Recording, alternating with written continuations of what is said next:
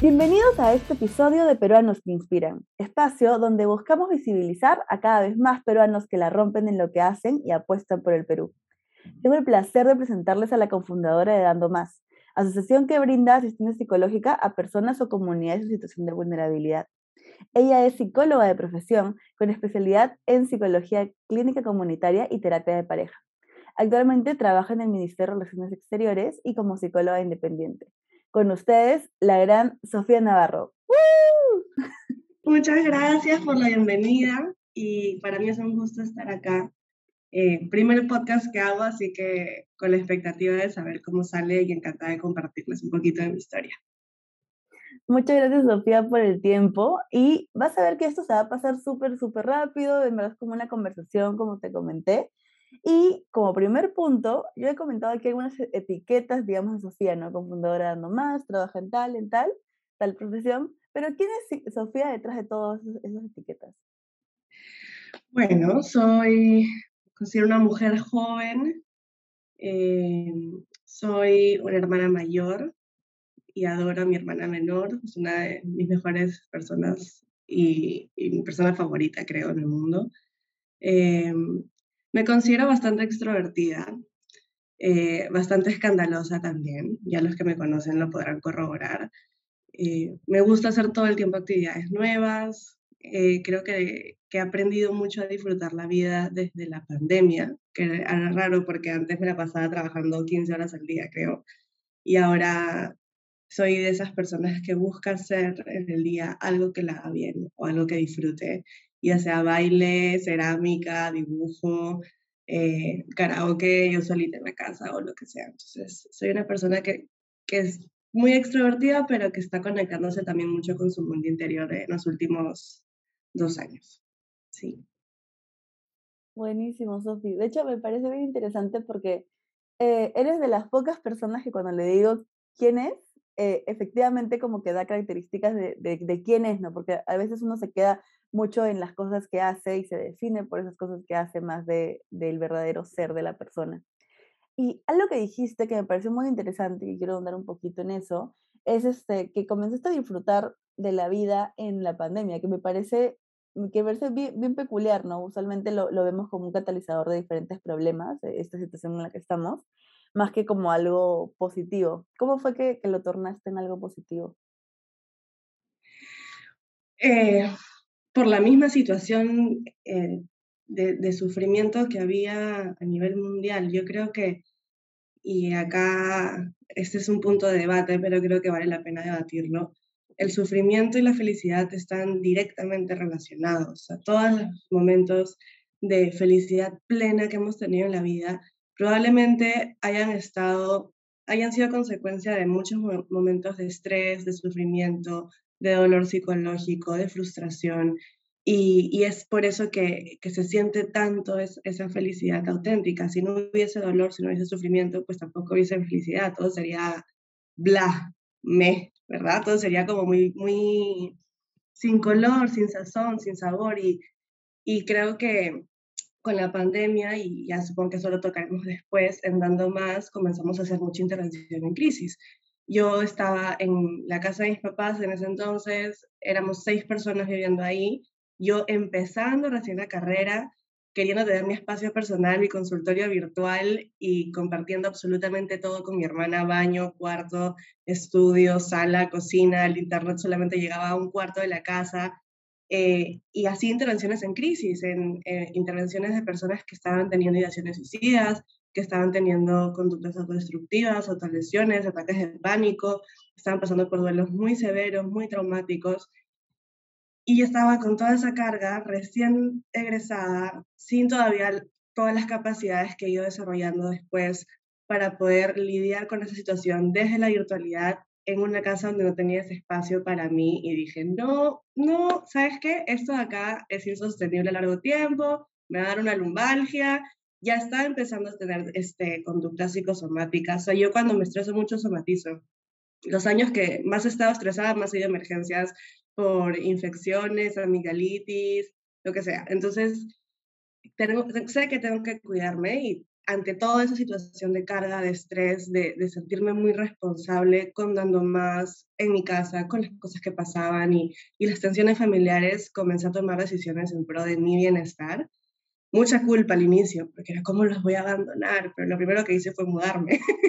y ahora estoy ya independiente y la relación que tengo con ellos es mil veces mejor. Eh, y una vez que me mudé era, bueno, y ahora tengo que no solo sobrevivir por mi cuenta, sino vivir bien. O sea, no es que me vaya a preparar atún con papa todos los días. Tengo que cocinarme rico, tengo que levantarme igual temprano, tengo que hacer las responsabilidades que me toca y disfrutar de esta nueva independencia, esta nueva soledad que nunca había tenido porque siempre he estado en una casa con varias personas. Y bueno, fue así que, que comencé a, agarrarle ese, ese ritmo, a, a, quererme un poquito más y cuando le agarras el gusto ya no puedes parar, la verdad. es ahí que, que, lo logré y he logrado ese balance entre darle, darlo todo en la cancha a nivel profesional y luego literalmente quitarme el gorro de psicóloga y ser solo yo, porque para los psicólogos que están escuchando creo que a veces eso es bastante difícil. Queremos ser psicólogos en todos lados, estamos observando cosas en todos lados, queremos siempre meter cucharita para ver a quién podemos ayudar y es desgastante, es desgastante hacerlo 24/7, tienes que saber regresar la mirada y enfocarte un poquito en ti. ¿Sabes? algo que dijiste al inicio, que, que, comentaste que estaba, podría ser sujeto a debate y que luego lo desarrollaste, que es este tema de la relación entre el sufrimiento y, y la felicidad, ¿no? Que, que, luego como que lo comentaste dentro de, de, de tu historia.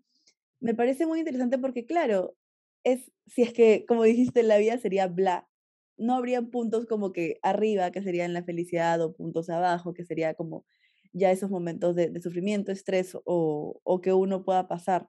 Y me parece muy interesante cómo efectivamente también te pasó a ti. Creo que a, a, mí me pasa igual cuando estoy como muy estresado eh, o esto, luego me dan como enfermedades de la nada y luego a la clínica. Las veces que he descansado, ahora yo también en, pandemia he aprendido a hacer cosas por mí y, y también las veces que he descansado antes de pandemia eran porque me fui a la clínica, básicamente, ¿no? Como obligado mi cuerpo me dijo, no tienes que descansar.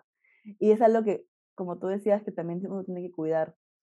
Y en este, en este sentido de, de, digamos, las partes como malas de la vida o, o, estas partes que luego te hacen crecer, ¿tú tienes identificado este, digamos, punto de quiebre en tu vida o wow momento, ese momento de revelación que te hizo, no sé, cambiar la perspectiva o pensar un poquito más, no sé si en ti, en los otros, en la sociedad, pero que te haya hecho como reflexionar? Ale, sinceramente tengo como 40 mil, o sea, te puedo contar, y uno por cada área. O sea, ligándolo un poquito al tema del dolor, por ejemplo, la semana pasada, no, hace dos semanas, yo soy psicóloga que va a terapia, estaba en mi terapia jueves a las 9 de la mañana, que es como mi tiempo sagrado, y, tuvimos esa sesión tan espectacular que creo que la transcribí completamente para nunca en la vida olvidármela. Eh, la sesión donde me he sentido más agradecida con la vida y con mi psicóloga fue una gratitud que me hizo llorar y yo nunca he llorado de gratitud y solamente le decía gracias, gracias, gracias porque me di cuenta de unas cosas tan alucinantes sobre mi vida, sobre cómo me relaciono con los demás. Estaba como inspirada, motivada, llena de, de, de, energía para poder darlo todo en la cancha y ser la mejor versión de mí. Y cuando regresaba y decía lo que me ha llevado a este momento de, de tanta gratitud, de tanta felicidad, de tanto bienestar, fue cuando empecé a retomar terapia después de salir de una relación extremadamente tóxica donde estaba por el piso, ¿verdad? Y, me preguntaba, ¿por qué me está pasando esto a mí? Qué injusto, ¿por qué me está pasando esto a mí? Y creo que la pregunta que me haría ahora, si es que paso por una situación difícil, no es por qué me está pasando esto a mí, sino para qué. ¿Qué es lo que yo quiero lograr con esto? ¿Cómo quiero narrar mi vida a partir de ahora? ¿Cómo quiero ser yo responsable de mi cambio y, y dejar de estar ahí pasivamente esperando que las cosas cambien, sino yo ser activa, yo ser sobreviviente, yo tomar un paso, y puede ser el más difícil, en pro de, de, salir de esa situación tan dolorosa en la que estaba y que me ha llevado a uno de los momentos más felices de mi vida, un random jueves a las 9 de la mañana. De verdad que de eso se trata esos momentos de quiebre. Y cuando hablamos, por ejemplo, de Dando Más, eh, yo empecé a estudiar psicología porque en mi casa hay mucha herencia de salud mental. Yo nunca la tenía tan consciente porque nunca había diagnóstico, nadie iba a terapia, nadie quería que estudiara psicología, o sea, era como que ya, sí, qué raro que Sofía quiera psicología, teniendo eh, familiares que son médicos, biólogos, mi hermana es ingeniera química y yo de la nada fui con psicología, que fue una carta así completamente eh, random. Y, y yo no sabía tampoco por qué la había escogido, porque yo estaba a punto de ingresar a artes plásticas en la católica. Pero algo me dijo, no, métete a psicología. Y me enamoré. Y fue amor a primera vista desde la primera clase, el primer curso, el primer ciclo. Y, y no sabía por qué, y dos años más tarde se comienzan a desenvolver cosas en mi familia con este tipo de trastornos que había. Comienzo yo a notar el sufrimiento a primera mano de cómo, cómo la salud mental no solo afecta a la persona, sino todo el entorno familiar, el entorno laboral, el entorno social. Y, y tuve este momento de insight en Cusco, a 6.000 metros de altura, sin señal, diciendo, esta es la razón por la que estoy acá, porque todo esto que está pasando en mi familia, yo no quiero que otras familias también lo, lo pasen y que estén a ciegas y que no sepan qué es lo que está pasando y que no tengan el apoyo y que no tengan la psicoeducación o alguien que les diga, es normal que te sientas así, es normal que estés pasando por esto. Y, y fue clarísimo para mí, Ale, clarísimo. O sea, yo dije, esta es la razón por la que estoy acá. Y fue un llanto que, que tuve, de nuevo, siempre lloré en mis momentos de insight, pero fue un llanto que tuve de, esta es la razón por la que estudié psicología, ahora todo tiene sentido. Y lo hice sin pensar. Partes de mí que todavía no unía en el rompecabezas de mi vida, pero en ese momento las uní. Cuando hablamos específicamente de Dando Más, yo estaba de nuevo en Cusco, pero en otra ocasión haciendo voluntariado, y me tocó caminar cuatro horas y media de una comunidad a otra para saber el camino que tomaban los niños todos los días para ir al colegio. Ellos lo hacían en tres horas, ¿verdad? Porque veloces, pero yo en cuatro horas y media hacía todo el camino, que no era un camino, ¿verdad? Era caminar a través de la montaña, no había nada seguro, y ellos lo hacían todos los días de su vida, de ida y de regreso, o sea, seis horas de su día se iban a encaminar de la casa al colegio. Y cuando llegaban al colegio, lo que hacían era tener conductas que imitaban en la casa. Entonces veías a los niños pateando a las niñas en el piso. Cuando les preguntabas por qué lo hacían, era porque lo veían en su casa. Entonces se comenzaba a reflejar la violencia doméstica desde chiquititos. Estoy hablando de niños de inicial, primer y segundo grado, o sea, desde los 5 hasta los 8 años, y ya se estaban imitando estos comportamientos. Y yo era estudiante de psicología, tenía 18 años, creo que estaba en tercer ciclo, segundo ciclo. Era una o sea, chivola, chivola. Y me acuerdo que salí del colegio y me puse a llorar porque se me había reventado la burbuja de lo que es la realidad de salud mental a nivel nacional. Y esto estaba pasando ahí, pero pasan diferentes versiones de la historia en todos lados del Perú. Y eso no sale en las noticias, nadie está hablando de eso. Eh, tampoco era que lo estaban enseñando en la universidad, como, ah, esta es la realidad, te hablan de la teoría, ¿verdad? Y de casualidad que yo me metí al voluntariado, porque bueno, en la de Piura se, se fomenta mucho eso, y de verdad vi lo que estaba pasando. Entonces, hablaba con psicólogos y decía, yo quiero hacer algo más, pero ¿cómo puedo esperar cinco años para hacerlo? Me faltan cinco años para salir de la carrera, ¿no? Me sentía demasiado impotente, me sentía de manos atadas y fue ahí donde en un micro yo estaba sentada, Daniel estaba parado y Daniel comienza con el mismo discurso, Sofía, tenemos que hacer algo, esto no puede ser, eh, las cosas tienen que cambiar, no puede ser que tengamos que esperar tanto para hacer un cambio, hay un montón de jóvenes como nosotros que quieren y estoy pensando que podemos siempre dar más, no sé qué, y, y, y, cerramos una organización y ofrecemos talleres y que se llame dando. Y en el micro, Benavides, ya casi llegando luego de Ligreta, me acuerdo clarito, yo dije ya, y hemos bajado del micro y hemos empezado a soltar ideas, hemos dicho ya hay que pensar en Belén, Belén nos va a ayudar con la parte de logística, y desde ahí nos hemos sentado días y días a las 7 de la mañana, 6 y media de la mañana antes de empezar clases, a armar un proyecto porque estamos muy motivados por cambiar la realidad nacional. Y esa siempre ha sido la meta, siempre, siempre ha sido la meta. Y ese fue el momento de quiebre. Y en todos los momentos de quiebre ha habido un momento de sufrimiento. Entonces, creo que la clave acá es no escapar del dolor, no reprimirlo, sino darle un mensaje, darle, darle un giro que te ayude a, a, tomar decisiones que tengan un sentido para ti. Me gusta mucho eso con lo que terminaste, este, darle un sentido, ¿no? Porque lo conecto con esto que, comentaste de buscar el para qué y no el del por qué me, pasa a mí, ¿no? Este, este para qué que te va a ayudar a identificar, ya, ¿qué cosa puedo hacer con esta situación de dolor, de sufrimiento?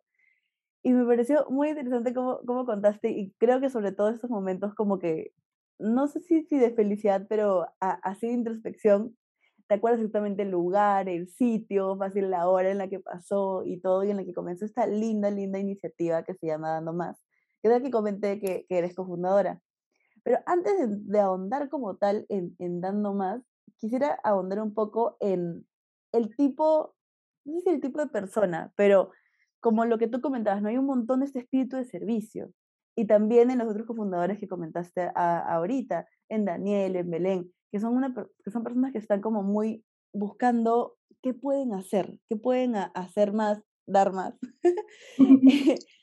Entonces, no sé si es que puedes, si es que se puede identificar o, cuál sientes que ha sido como que ese, o sea, entiendo lo de la situación que tuvieron y, y, que eso les hizo reventar la burbuja, pero ¿cómo podría replicarse más personas de tener ese sentido de quiero hacer más? O sea, quiero dar, porque obviamente eso era, eh, eso es mucho más trabajo del que ustedes tenían que hacer, ¿no? Y que no sé si todo el mundo se comería ese pleito.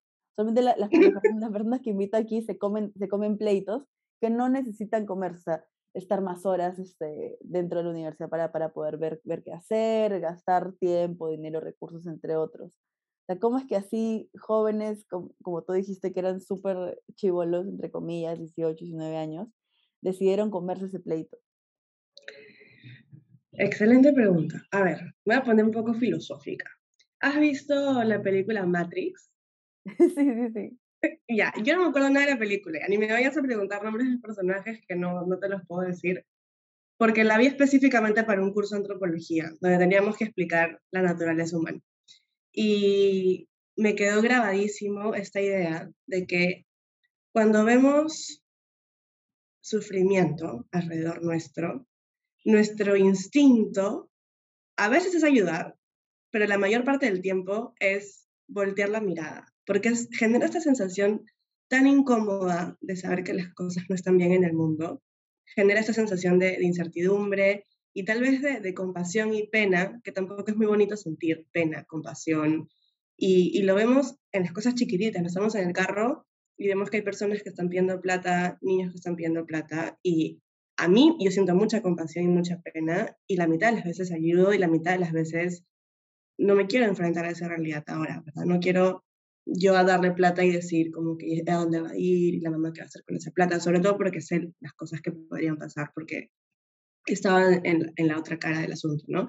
Y eso es un ejemplo chiquito, pero sucede en, todas las cosas. Entonces, la mayor parte de las personas ven sufrimiento y lo que deciden es ignorarlo. Y yo tengo muchos amigos que me dicen, me encanta lo que haces, no hay forma de que yo vaya a acompañarte a ver la realidad que tú ves, sobre todo antes de pandemia que teníamos que ir a la comunidad, te doy la plata y tú te encargas. Porque no, no, hay personas que no pueden lidiar con esa sensación de incomodidad de que el mundo no es perfecto, igual que en Matrix, o sea, que ven las cosas como son y, y les espanta tanto la verdad que deciden regresar al mundo de mentira, ¿no es cierto? Y, y creo que eso le pasa a muchos. Ahora, si es que rompes ese umbral, si es que te animas a enfrentar esa incomodidad tan grande que se puede sentir cuando vemos sufrimiento, yo creo que ahí ya no hay marcha atrás. O sea, para mí, Ale, y esto va a sonar súper cliché y cursi, no es un trabajo. No es que yo me levanto y digo, ya, está bien, vamos a ver, a motivarme para, o sea, sí me, me tengo que motivar para las cosas administrativas de Ando Más, eso sí no te lo voy a negar, pero si me dices, ando una comunidad de ayuda, para mí eso es un deber. O sea, que sale desde lo más profundo de mi ser. Si yo tengo las oportunidades que tengo, las posibilidades que tengo, lo mínimo que yo puedo hacer es darle un poquito de eso a otra persona. Eh, y aprender muchísimo de eso, porque lo que me dado cuenta es que termino aprendiendo más yo que a las personas a las que ayudamos. Y, no lo veo como un trabajo, no lo veo como algo que me cueste, porque pasé ese umbral y, tuve la, la, fortuna de pasarlo muy chiquita. O sea, mi mamá ha sido, es médico, o sea, que lo tiene incorporado y me lo pasó. Y aparte ha sido bombero voluntario en Venezuela y mi papá también ha sido este, bombero voluntario en Venezuela y creo que desde chiquitas, o sea, como que nos, nos, nos daba mucho esa, esa sensación de, es parte de, o sea, trabajas, estudias, ayudas, ¿verdad? Entonces era como que no lo veía tan, tan drástico, pero por eso es, algo que yo no esfuerzo. Yo no le voy a pedir a todo el universo que sea voluntario, porque sé que es algo que tiene que llegar así como que tiene que llegarte la idea de que quieres ir a terapia. Si alguien va forzado a terapia, no va a haber cambios. Si alguien va al voluntariado por razones que no son querer ayudar, no va a hacer un buen trabajo y va a sufrir más y puede hacerse daño y puede hacerle daño a la persona, sobre todo en voluntariado psicológico, como les dando más. La primera pregunta que yo hago y la última, cuando entrevisto en el proceso de selección de dando más a los postulantes de voluntariado es, ¿por qué has decidido hacer voluntariado? Y siempre tienen una historia, siempre. Nunca va a ser como la, la anterior, pero van a tener una historia como la que yo te conté algo les pasó en la carrera, caminando por la calle, con un familiar, que hizo que conectaran con ese sufrimiento y no pensaran, uff, no la hago, pensarán, tengo que hacer algo al respecto. Y entonces la posibilidad de voluntariado ya no es algo que, que, que te tengas que esforzar en hacer, simplemente se da con mucha naturalidad. Es lindísimo, es lindísimo. Por alguna razón todo el mundo lo está haciendo sin que les paguen nada, porque ese no es el fin, esa no es la intención. Y cuando lo entiendes, lo entiendes y ya no hay marcha atrás. Me parece muy interesante esto que dices de la, de la pregunta, ¿no?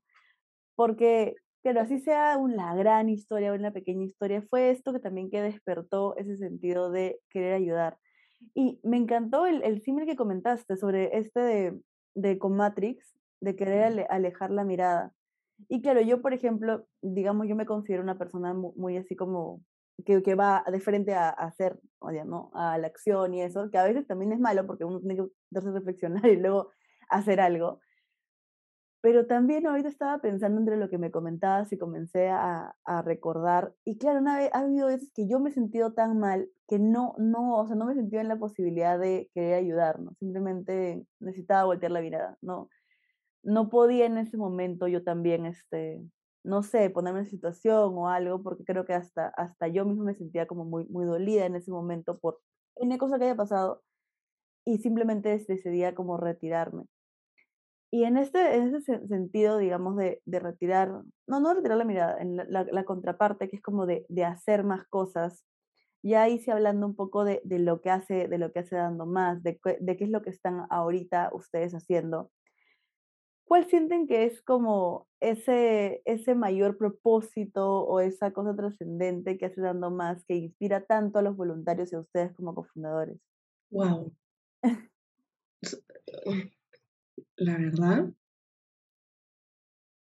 O sea, yo, yo creo que la labor en dando siempre ha sido extremadamente difícil, extremadamente difícil, porque para empezar, la psicología es intangible de por sí, personas que ya conocen sobre psicología, psicólogos, psiquiatras, estudiantes, que saben las complicaciones que hay de, de nuestro mundo interno, aún así nos cuesta a veces ponerle un nombre o nosotros mismos identificarlo después de muchos años incluso de terapia. Es, es difícil, no es lo mismo que decir, ah, tengo la pierna rota, tengo que ir al doctor. O sea, nos sentimos tristes, pero es parte de un todo y no sabemos si es que simplemente estamos tristes porque sí o estamos entrando en ya una sintomatología depresiva, qué tan triste estoy, cada cuánto sucede. O sea, es, sumamente complejo y, y, por esa misma razón toma mucho tiempo. No es como un voluntariado asistencialista donde vamos, damos una, un recurso tangible, vemos a la gente contenta con el recurso tangible, nosotros nos sentimos contentos, decimos, bien, chévere, lo seguimos haciendo y esa motivación se va recirculando. Es, vamos, hacemos un taller que hemos planificado por meses, para el cual nos hemos capacitado, vemos a la mitad de la gente diciendo, mm, no, esto no va conmigo, a la otra mitad reflexionando internamente y nosotros no pudiendo ver absolutamente nada del cambio. Y seis meses después nos manda un mensaje diciendo, gracias, me han ayudado, he hecho esos cambios en mi familia, mi hija es así, mi hijo es así, mi esposo es así. Y se va como que replicando ese efecto mariposa de un taller que hicimos seis meses atrás, para el cual no vimos ni un solo cambio, ¿verdad? Entonces, tenemos que ir con esa mentalidad de que no vamos a ver los cambios inmediatos y eso puede ser muy desmotivante en ocasiones, pero cuando los vemos es bravas. O sea, es una de las mejores emociones que puedes sentir. Cuando, cuando vemos a una persona que antes lloraba toda la hora del taller y luego empezaba a reírse y a participar cinco semanas después, sabes que estás haciendo un cambio de verdad. Y creo que cuando después de tanta desmotivación y tanto esfuerzo, los voluntarios o nosotros vemos esas cositas, esos destellos de que hay algo que estamos haciendo al respecto, eso hace que nos queramos quedar más tiempo. para seguirlo viendo, para seguir viendo que, tiene un sentido, que nuestra carrera tiene un sentido, por más de que el momento sea bastante difícil de tangibilizar o de ver o de hacerlo real para nosotros, porque las personas pueden tener cambios internos todo el rato, pero nosotros no nos vamos a dar cuenta.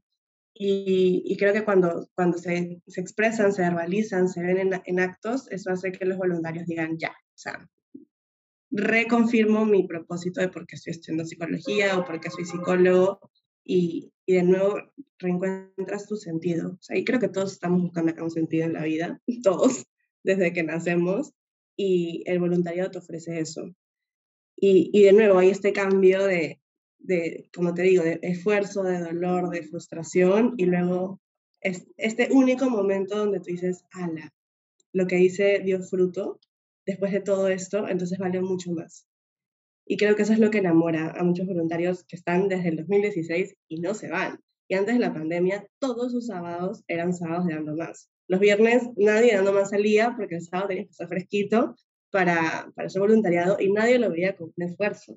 Eran sábados anderos y punto, ya está. Y era por esa razón. Me, me, gusta, me gusta un montón este, esto que comentabas de que no era un esfuerzo, porque claro, como, como jóvenes todos, imaginamos más en el rango entre 17 y 18 hasta los 20 y pocos, eh, uno quiere también salir y todo, pero no, o sea, ponían ese granito de arena y decían, no, efectivamente los sábados son para, para poder hacer esta gran labor. Y claro, este, es, el hacer el voluntariado asistencialista brinda como que esta sensación al voluntario también de, satisfacción, ¿no? Así no lo esté buscando, estoy buscando como que algo más trascendente y todo. Hay esa, ese pequeño sentimiento de, ay, qué bonito que pueda hacer esto, que el voluntariado psicológico efectivamente, y ahorita creo que no, ah, no lo había pensado antes, pero claro, no lo ves. Y de hecho, si, va, si hay un voluntario que de repente no, no va a la, a, la siguiente, a la siguiente sesión, que es meses después, nunca lo va a ver, ¿no? Entonces, ¿cuál va a ser ese, esa, esa motivación. Pero me parece muy lindo y es, todo esto que dices, esta comunidad andera. Y yo le he visto también medio crecer. O sea, yo no, yo no estoy en el, campo de psicología, pero estoy en la misma universidad que, que Sofía. Entonces he visto cómo dando era como ellos tres, luego se juntaron voluntarios, luego más personas, más personas. Y al menos para mí, a mi percepción, ha crecido bastante rápido o sea, como organización, primero como un voluntariado, literalmente tres personas que se juntaron, juntaron a más, juntaron a más, pero de la nada ya estaba registrado, era una asociación como que formal, tenía aliados, hacía no sé qué, no sé qué, no sé qué. O sea, ¿cómo es que tres psicólogos de la nada también tuvieron el gorro de administradores? Porque es básicamente también gestionar, ¿no? Es mucho de estas habilidades como, digamos, de, lo que decías, ¿no? Esas cositas que de repente no te gustan, que son la parte administrativa, que también se tienen que hacer y, y que, claro, cualquier organización te va a demandar. ¿Cómo fue este camino de, de, ya la formalización, el crecimiento, expansión, alianzas y no sé qué que han tenido que hacer también para poder seguir creciendo en esta comunidad andera?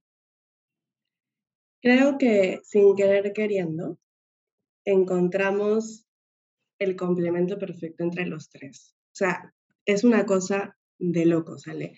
Yo, yo, Belén y Daniel, tenemos, en lo que somos parecidos es en, nuestra, en nuestro nivel de perfeccionismo, que creo que es algo bueno, porque los tres este, queremos ser más, queremos hacer más, buscamos siempre ser extremadamente competentes, pero los tres lo hacemos en cosas completamente distintas. Y desde el inicio ha sido así. O sea, Daniel ha sido el chinche, pero de la mejor manera posible, que toca puertas a donde sea para buscar aliados, para buscar alianzas, para buscar donaciones, para buscar personas que nos enseñen su know-how, personas que nos capaciten, personas que nos formen. Y no se cansa. Y le encanta ese mundo de, de poder de contactar, de hablar, de comunicar, de decir las cosas. Y, y Belén y yo respetamos ese terreno y no estamos ahí como que compitiendo con él. Yo a veces lo he acompañado porque yo soy bastante figuretti también, eh, pero de ahí está mi área, que es de, sí, también contactar y comunicar, pero no hacia afuera, sino hacia adentro. Entonces yo por muchos años, recién di la batuta el año pasado a, a Sol Lescano, pero por muchos años yo he sido la persona que conoce de primera mano a todas las personas que entran a la organización que la primera que cuenta la historia de Ando Más a las personas que entran, que hace el proceso de selección, que los capacita, que los induce, que hace todas las jornadas de integración, todas las fiestas de fin de año, que tiene WhatsApp abierto para cualquier persona que está preocupada, que no sabe si ir, que no sabe cómo manejar un caso. Estoy yo y converso con esa persona. Y ahí de nuevo, Belén y Daniel están ahí como que ya Sofía se encarga y es esta confianza total en eso. Y Belén es, es la estructura, es la base, es una cosa de locos. Ella está ahí, no le gusta salir en televisión, no le gusta salir en redes sociales, no le gusta hacer lives, pero te, todas las ideas y el caos que Daniel y yo podemos tener, de queremos hacer esto y esto y esto, y sobre todo yo que estoy por el otro lado con la creatividad, Belén me agarra y me dice, ya Sofía, ¿y cómo? A ver, pongamos objetivos específicos. Voy a abrir un Excel y nos comienza a centrar y nos comienza de la nada en media hora, tiene un plan de acción de seis meses con objetivos específicos, indicadores conductuales y, y, y le pone un orden a todas las ideas que nosotros podemos tener de cambio que queremos hacer. Entonces, esta complementariedad que tenemos, esta confianza total en yo sé que Sofía se va a encargar de esto, yo sé que Daniel se va a encargar de esto y no tengo que estar detrás del otro. Esta igualdad que, que tenemos de nosotros los tres somos cofundadores y siempre queremos ser los tres los cofundadores y no es que uno sea cabeza, sino que los tres somos cabeza y, y que tenemos exactamente el mismo propósito.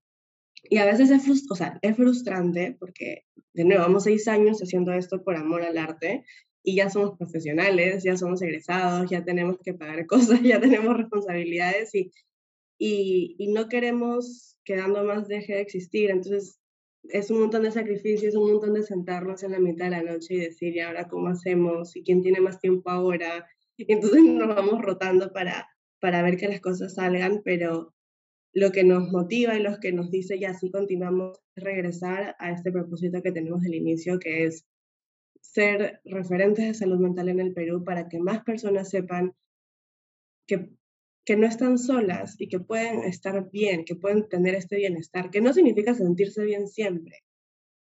O sea, que, que, que, tengan ese entendimiento del mundo emocional, que tengan ese entendimiento de cómo pueden ser mejores padres, mejores hijos, mejores hermanos, mejores trabajadores, que tengan las herramientas para afrontar dificultades eh, y, para, y para eso, hacer algo con las cosas que les pasan, con las adversidades. Queremos que sepan que no están solos y que pueden lograr eso. Y, ya, y cuando entendemos eso, nos da la calma y decimos ya, busquemos otra forma de lograrlo ahora. Cada año vamos cambiando y cada año lo tenemos que hacer de forma distinta, pero lo seguimos haciendo porque nos une esa, esa pasión. Creo que eso es, que nos complementamos y que nos une el mismo sentido. Me parece muy bonito y sobre todo este sentido que decías, ¿no? De confianza plena en, la, en que el otro lo, lo va a hacer y también este, complementariedad y, y, saber que están como en el mismo, no sé si puesto, pero sino que los tres son como las cabezas y, este, y no hay como que egos de, de por medio. Y algo que, que dijiste de que ustedes los unen un montón, los llaman un montón, y me hace la, la, pregunta prácticamente como por consecuencia, ¿y han pensado en dedicarse a, a dando como que 100%, o sea, ponerse ustedes un sueldo y que trabajar de eso por completo, o tienen como que sus vidas paralelas profesionales, entre comillas, este, como que de todas maneras que la quieren desarrollar? O sea, bueno, para serte honesta, esa es la crisis actual en la que estamos, que todavía no sabemos. Vamos dos años egresados, Belén va uno recién, eh, y no sabemos qué queremos hacer con nuestra vida. no sabemos si queremos hacer una maestría en el extranjero, no sabemos, eh, por ejemplo, Daniel tiene como que estas metas súper definidas que no se alinean tanto con Dando Más porque él siempre ha querido ser docente, por ejemplo. Eh, y yo, como te comentaba antes de empezar, acabo de renunciar. Entonces, estoy en blanco, digo, ya, seré psicóloga y ya está, y veo que sale y, y, encima Belén se acaba de casar. Entonces, eh, o sea, estamos en, en, momentos personales donde tenemos que definir exactamente qué queremos. Tenemos 25, 26 años, estamos justo, justo en esa crisis de los 25 de a dónde quiero ir con mi vida. Y obviamente dando más centro en la ecuación, pero esas son las conversaciones que hemos tenido actualmente. Eh, nos encantaría que por lo menos uno de nosotros se dedique a tiempo completo dando más y lo estamos manejando de esa manera Y Próceres nos ha presionado bastante, o sea, toda la etapa de Próceres nos ha presionado a hacernos estas preguntas que estábamos dejando de lado, porque son súper difíciles de hacer. Decidir quién está, quién no está, qué queremos hacer y ponerle fin a una etapa que hemos tenido de ser estudiantes y dedicarle al 100 ando más y ya no serlo y tener que literalmente abrir espacios en la semana para darle un tiempito dando más a las 10 de la noche es, es complicado. Pero sí, sí nos gustaría que por lo menos uno esté y, y si no es uno de nosotros, uno de los del equipo directivo y que por lo menos una persona esté tiempo completo y haga que las cosas funcionen mucho más rápido, porque sabemos que eso sí se puede lograr. Y ahora estamos en ese proceso de descifrar cómo lograrlo. Buenísimo. Y no sé si ahí te pongo en problemas, pero justo la siguiente pregunta que quería hacer era cuál es ese paso que quieren dar en, en, dando, en dando más que creo que por lo que me comentaste, no sé si está tan, tan definido o de repente eso sí lo tienen claro y justamente por eso si quieren saber qué persona se, se va a quedar. Sí, el paso de, de más como, como organización, como nuestro inicial bebé, luego adolescente y ahora ya no sé qué es, pero eh, nuestro, nuestro paso para Dando lo tenemos clarísimo. Nosotros siempre sido, hemos sido asociación sin fines de lucro, pero como tenemos ojos de psicólogos, siempre lo hemos visto como un voluntariado. Y era, bueno, será voluntariado siempre y recibimos donaciones, seguimos ayudando y no nos dábamos cuenta del potencial completo que tiene ser asociación sin fines de lucro y que básicamente es una empresa social. O sea, que podríamos trabajar, podríamos meternos en el rubro corporativo, tener a gente en planilla, hacer contratos y todas estas cosas. Y de nuevo, gracias a Procer nos dimos cuenta de que es una posibilidad súper real y esa es la meta. Y ahora estamos todo diciembre, estamos en, en haciendo un, un, análisis de mercado, estamos hablando con, estamos los tres siendo chinches por primera vez en la vida y contactando a un montón de gerentes de recursos humanos o entidades de gerencia que tengan eh, más de 10, 15 años de experiencia gestionando personas dentro de empresas medianas grandes para saber desde su perspectiva qué necesidades de salud mental hay y queremos armar un servicio extremadamente innovador eh, que, que ofrezca o sea, que ofrezca cosas que, que, apunten a las necesidades reales de la empresa, pero de una forma extremadamente atractiva. Esa es la meta. Y la tenemos clarísima y estamos ahorita enfocándonos en eso y le estamos, justo la reunión que tengo después tiene que ver con eso. Y una vez que tengamos definido el producto, queremos implementar tecnología para poder ver eh, de, forma, de qué forma podemos llegar más lejos y crecer en, en, este mundo corporativo para hacer que el voluntariado sea sostenible. De nuevo, nuestra, nuestro fin siempre va a ser ayudar a las personas y ayudar a las comunidades en situación de vulnerabilidad, siempre, siempre, siempre. Y toda esta parte corporativa es solamente un medio para que dando más como voluntariado siga existiendo y sea sostenible. Y eso lo tenemos clarísimo, clarísimo. Así que la pregunta del millón es, ¿quién se encarga? Ahora? ¿Quién toma la batuta? Y es ahí donde, donde estamos todavía como que conversándolo, pero creo que ya vamos encontrando una respuesta. Igual son conversaciones que siempre se van cambiando, ¿no? Eh, cuando estamos involucrados en organizaciones de este tipo. Y, y ya. Pero sí, para Dando Más está clarísimo que queremos ser sostenibles, queremos entrar al mundo de la empresa para ser sostenible el área voluntaria. Eso es algo que mencionaste que justo me trajo a colación es que justo todos están en esta etapa de la, de la crisis de los veintitantos, ¿no? O sea, es diferente de otras organizaciones en las cuales todos son o mucho más chicos, entonces tienen todo el tiempo del mundo, o son mucho más grandes, entonces tienen ya toda la, la claridad de qué es lo que quieren hacer y saben quién se puede encargar de tal, tal, tal, porque en cada stage de su vida que están. Y, me dio, me, me, me, causó mucha gracia que dijiste, claro, hay, hay una que se acaba de casar, otro que quiere hacer tal cosa, tú acabas de, no sé, más que para el tema independiente. Entonces, como es este, toda esta calidad variopinta que hay de jóvenes, porque algo, de repente me sale un poquito de esto, pero es como el tema de los, de los, de los caminos que toma uno cuando es joven, creo que todos tomamos más o menos el mismo camino de estudiar colegio, estudiar universidad, hacer lo que quieras hacer con, con tu vida, Tororo, hasta los 21, 22, 23, cada, todo el mundo tiene el mismo camino y de la nada todo el mundo hace cosas completamente distintas. Y da miedo, o sea, da miedo. Yo a veces me levanto tempranito y me queda, me queda, mientras tomo mi café me pongo a pensar, y si tomo una mala decisión, o sea, he renunciado a, a una, a una organización que me brindaba esta estabilidad financiera y ahora absolutamente todo depende de mí. O sea, si consigo o no consigo pacientes, si hago o no hago talleres a padres de familia, si dando más sale o no sale, depende absolutamente de mí. O sea, y encima estoy viviendo sola, entonces a veces me ahoga esa incertidumbre y luego digo, no, ya sí puedo, cancherazo, y ya está. Y, y, y, se me pasa, pero porque tienes que creerte al final del día. Si comienzas a dudar, no, no le vas a meter punche a las cosas que te estás proponiendo. Y sé que puedo lograrlo, no me estoy lanzando una piscina vacía, sé que, que, que tengo precedentes de que ya estoy encaminada a hacerlo, pero las crisis de los 25 son fuertes, sale. Para los que están escuchando que tengan 25, mi sentido pésame porque es, es, una época donde tienes que hacerte un montón de preguntas sobre ¿y ahora qué decisión tomo en mi vida? Y sí, sí, de todas maneras genera un poquito de ansiedad. Ansiedad normal, ¿no? Pero está ahí. Claro. Y justo eso que decías de que hay como un montón de crisis, yo, yo igual estoy en la misma etapa, entonces es como también me hago un montón de preguntas. De la nada ahorita me, se me ha dado por, por querer estudiar artes, estoy llevando como que talleres de clown, o sea, y yo estoy administración, entonces es como, siento que hay un montón de cosas que no he explorado y que quiero explorar ahorita. Por eso ahorita que decías que todo el mundo toma caminos distintos, me parece, o sea, me, me identifico un montón con eso. Y en, en, ese sentido de tomar como que decisiones trascendentales en, en, en, tu vida, o sea, ¿cuál crees que ha sido una de las como que más, no sé si fuertes, pero que más te ha cambiado o que más has tomado este, en los últimos, no sé, en, los, en, las últimas etapas de, de tu vida? O sea, mudarme de todas maneras, creo que eso ha sido una. Sí, de todas maneras.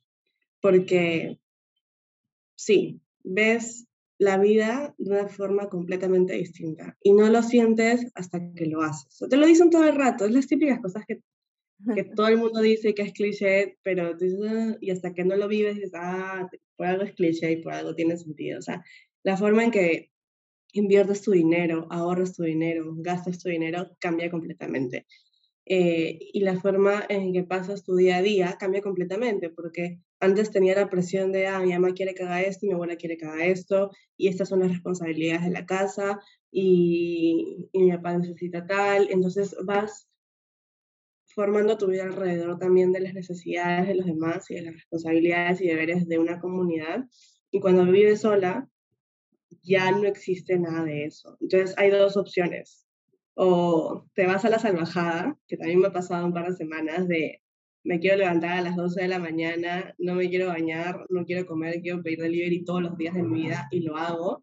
Y luego te das cuenta que no es sostenible a largo plazo, entonces tienes que tú misma crear tus, tus, tus nuevas reglas del hogar de acuerdo a tu identidad como adulto. Obviamente trayendo cositas de la casa que quizás no, no las percibías antes, pero es una etapa súper bonita donde tú decides cómo quieres tú vivir tu vida y ya solamente depende de ti.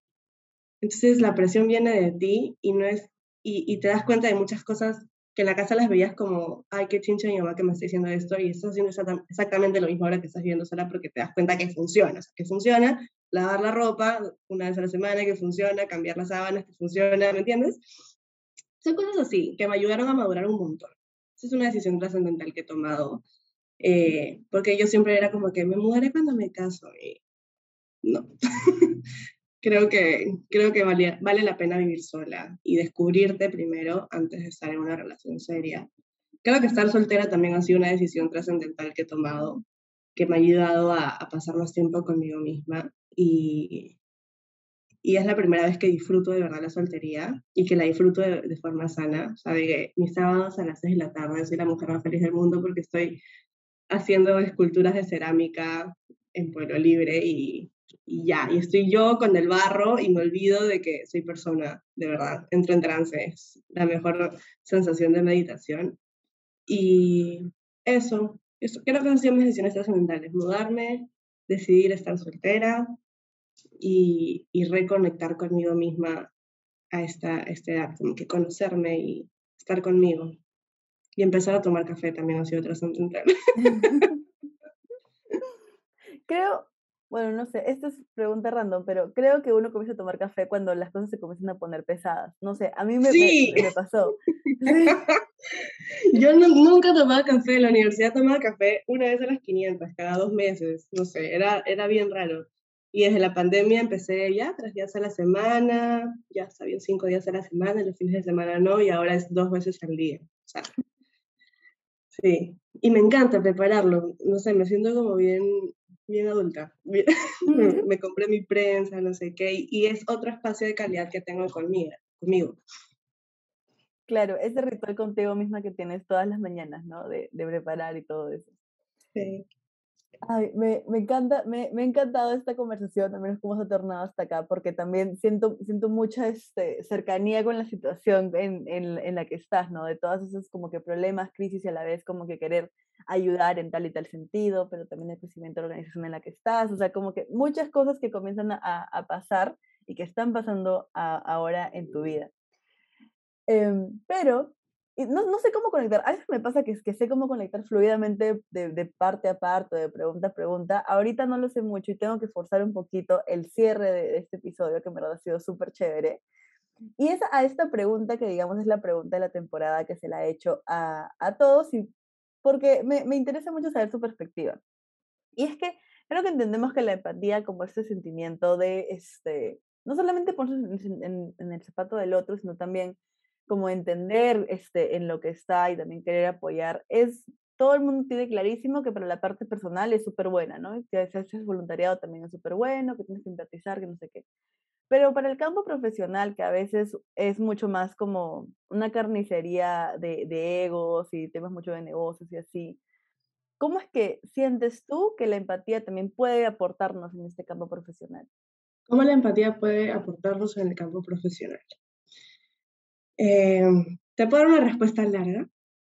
Pero por supuesto que sí. Ok.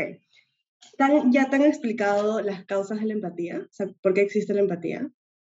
Creo que es la primera psicóloga que estoy entrevistando, así que probablemente no.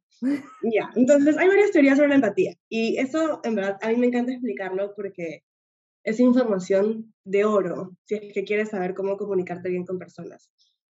No sé si ya le te ha pasado alguna vez que tú estás de lo más normal, tranquila, y viene alguien y te comienza a levantar la voz y te comienza como que, no se está renegando y comienza a levantar la voz y te comienza como que a criticar, y tú de lo tranquila que estabas, de la nada sientes esta ira desde lo más profundo de tu corazón y entonces tú también levantas la voz. ¿Te ha pasado? Sí, completamente.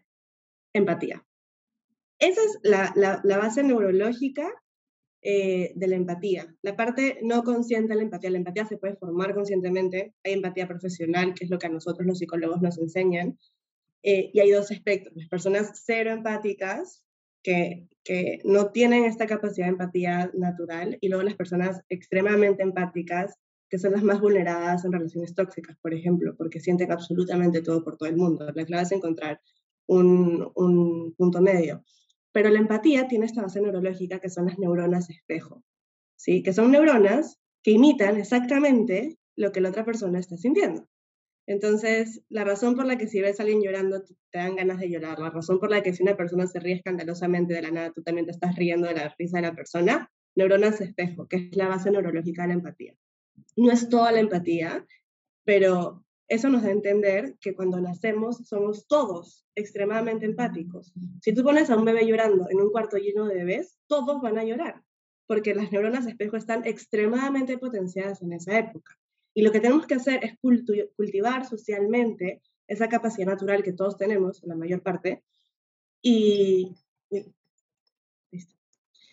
Perdón. Tenemos que cultivar estas neuronas esta parte natural que todos tenemos para formarla de forma un poquito ya más adaptada a la sociedad y seguirla manteniendo. Y es ahí donde nos perdemos un poco. Y algunos se van por un lado y otros se van por el otro. Y la idea es poder ser establemente empáticos. ¿Qué significa eso? Podernos poner en los zapatos del otro desde los pies del otro, no desde nuestros pies, y saber y entender cómo esa persona se está sintiendo. Y si no lo entendemos, es estar ahí para esa persona y, y, validar que se está sintiendo de una manera que es completamente real. Eso es lo que tenemos que hacer. Si comenzamos a sentirnos como el otro está sintiendo y también nos desmoronamos, no, nos, no estamos usando la empatía de forma sana. Y si no somos capaces de ponernos en el lugar al otro, tampoco estamos teniendo empatía sana. Y ambas posturas afectan en el mundo laboral. O sea, hay personas que, que pueden ser las más conflictivas en un entorno laboral y es porque están sintiendo todo por todos y no están entendiendo de que no son sus emociones, sino son las emociones de los demás. Hay mucho contagio emocional, hay mucho desgaste por empatía. Obviamente depende de la empresa en la que estés trabajando, pero eh, va a pasar eso, que hay personas que van a ser hipersensibles al entorno y hay personas que no, no han desarrollado esa capacidad empática, no pretenden tampoco desarrollarla y y creo que es la razón por la que hay muchísima corrupción en Perú. O sea, empezando por ahí, no, no se están poniendo en el lugar de la población, no se están poniendo en el lugar de la otra persona y que al final del día, independientemente de nuestra altura, de nuestro peso, de nuestro género, de nuestro sexo, de dónde vivamos, de, de lo que nos gusta, incluso de nuestro idioma o cultura, somos personas que sufren y somos personas que sufren más o menos por lo mismo, desamor, trabajo, familia, amigos, y, preferimos desconectarnos de eso, y entonces es ahí donde, donde hay muchas faltas de respeto hacia los demás, y, y empieza la corrupción, empiezan los malos tratos, empieza la injusticia, empieza el acoso laboral, porque dejamos de ponernos en el lugar del otro, nos damos cuenta de que en verdad, vale, todos somos iguales, o sea, somos completamente distintos, pero en, ese sentido todos somos iguales. Y si nos damos cuenta de eso, las cosas serían mucho más sencillas. creo que, que, es ahí donde, donde afecta para un lado y para el otro. Pero creo que es más grave cuando no hay empatía que cuando hay mucha, mucha empatía. Completamente. Y, ¿sabes? Me, o sea, la, la explicación que diste me, me ayudó a ver también un montón este tema de que la empatía, no sé si, o sea, no solamente es es buena. O sea, eh, solamente para, para poder despistar esta, esto que quedó en mi cabeza. Porque el primer ejemplo que diste es también cuando alguien se pone como que así, altanero, uno también empatiza y también se pone así. O sea, también puede ser como que este espejo de que sea malo. Claro, porque ahí no estás, no estás formando tu empatía, estás dejándote llevar por tus neuronas espejo en vez de utilizar la voluntad.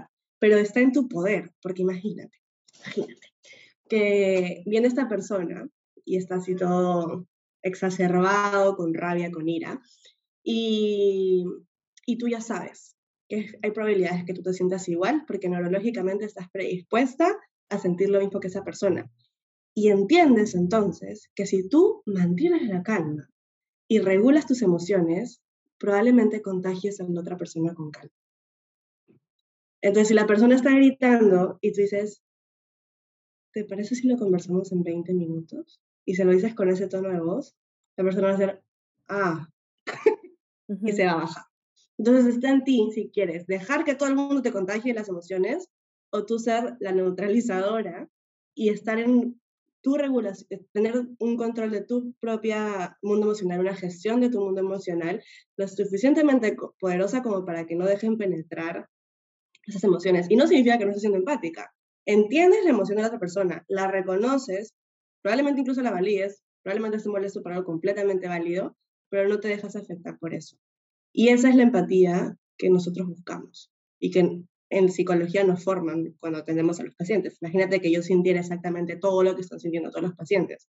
Tengo que saber reconocerlo, identificarlo, sin dejarme absorber por esa emoción, porque si no, yo no lo puedo ayudar. Muchas, muchas gracias por esa última reflexión, me ayudó a despejar un, montón de, de, cosas, porque yo he hablado de este tema de, de, de, la empatía y de cómo nos puede ayudar también en el campo profesional, no sé qué, con un montón de personas, porque para esto, para las personas que están escuchando el, el podcast, no solamente estoy como que con confundadores de relaciones sociales o cosas como que muy a lo voluntariado, sino también personas de corte como empresarial, digamos, negocios y eso. Entonces, como que todos tienen preguntas, respuestas bien distintas y eso me, me, me gusta un montón. Pero la respuesta es del campo de la psicología y lo acabo de validar. Efectivamente, eres la primera psicóloga que estoy entrevistando. Ha sido, ha sido bien, bien rica eh, en temas de, de conocimiento y te agradezco un montón por eso. Y me parece un excelente cierre, digamos, para el episodio de hoy día. Te agradezco un montón el, el tiempo que has dado. Y algo que quiero rescatar bastante de lo, de lo que dijiste, como para poder llevárnoslo, y luego te doy el pase para que haga una reflexión final, es esto que comentabas de que ya cuando una persona comienza a identificar estas, estas partes de, digamos, de dolor, decide qué cosa hacer con eso, ¿no? Si decide, eh, digamos, culparse o simplemente quedarse en el por qué me pasa, eh, en, si decide quedarse en eso o de repente llevarlo, o de, lo debería llevar a este para qué, ¿no? Este para qué me sucede tal o tal cosa para poder tornarlo en algo positivo. Te agradezco nuevamente un montón el tiempo y te quiero dar el pase para que nos haga una reflexión final y luego nos hagas algún cherry, algún reto personal que quieras que, que sigamos. Bueno, nada, agradecerte a ti también por la oportunidad. A mí me encanta hablar, así que estoy dentro de mi zona de confort, pero eh, reflexión final, eso, resumir, si podemos quedarnos con una sola, con un solo mensaje de esta sesión que les podría dar, que les puede servir, es no le tengan miedo al sufrimiento y, y depende de ustedes qué significado le quieren dar. Pregúntense, ¿esto para qué me sirve? ¿Qué puedo lograr con esto? ¿A dónde quiero llegar? Cuando sufrimos nos damos cuenta de lo que verdaderamente nos importa. Eh, y ese es un regalo dentro del sufrimiento. O sea, sabemos qué nos importa, qué queremos lograr y las cosas se vuelven mucho más claras. Entonces, no escapen de eso. Tómense, tómense el reto de salir de esa zona de confort y poner por lo menos un pie dentro de esa situación dolorosa que a veces quieren evitar y, preguntarse qué puedo sacar de esto. Creo que eso es lo más importante y, y, lo que a mí me ha ayudado a estar en donde estoy, que creo que es, independientemente de mis crisis de los 25, en un espacio de mucha tranquilidad y mucha calma interior, porque eso, aprendí a, no escapar de sufrimiento porque mucho tiempo lo hice y a y entenderlo como algo que me puede dar un rumbo, un rumbo incluso más significativo y enriquecedor en mi vida. Eso, y si quieren en algún momento conversar conmigo, si están interesados en recibir terapia, ya sea conmigo o con cualquiera de mis colegas que yo paso números de contacto por donde sea, me pueden escribir a Instagram, así como psicosofía, tres guiones abajo, o a Dando Más, si es que también están interesados en ser parte de voluntariado o simplemente apoyarnos. Estamos en Instagram como Dando Más Perú. Y nada, eso. Cualquier cosa, si es que quieren seguir conociendo un poquito, podemos conectarnos por esas vías. Muchas gracias, Sofía, por esa reflexión final. Gracias a todos por haber llegado hasta este momento del episodio. Sé que nos estamos llevando un montón de reflexiones ya saben que si quieren saber más de los episodios de Peruanos que Inspiran, eh, yo voy comentando y poniendo extractos de los episodios en aleteca.pe en Instagram o en Facebook. Te agradezco nuevamente, Sofi, y eso es todo por el episodio de hoy día. ¡Chao, chicos!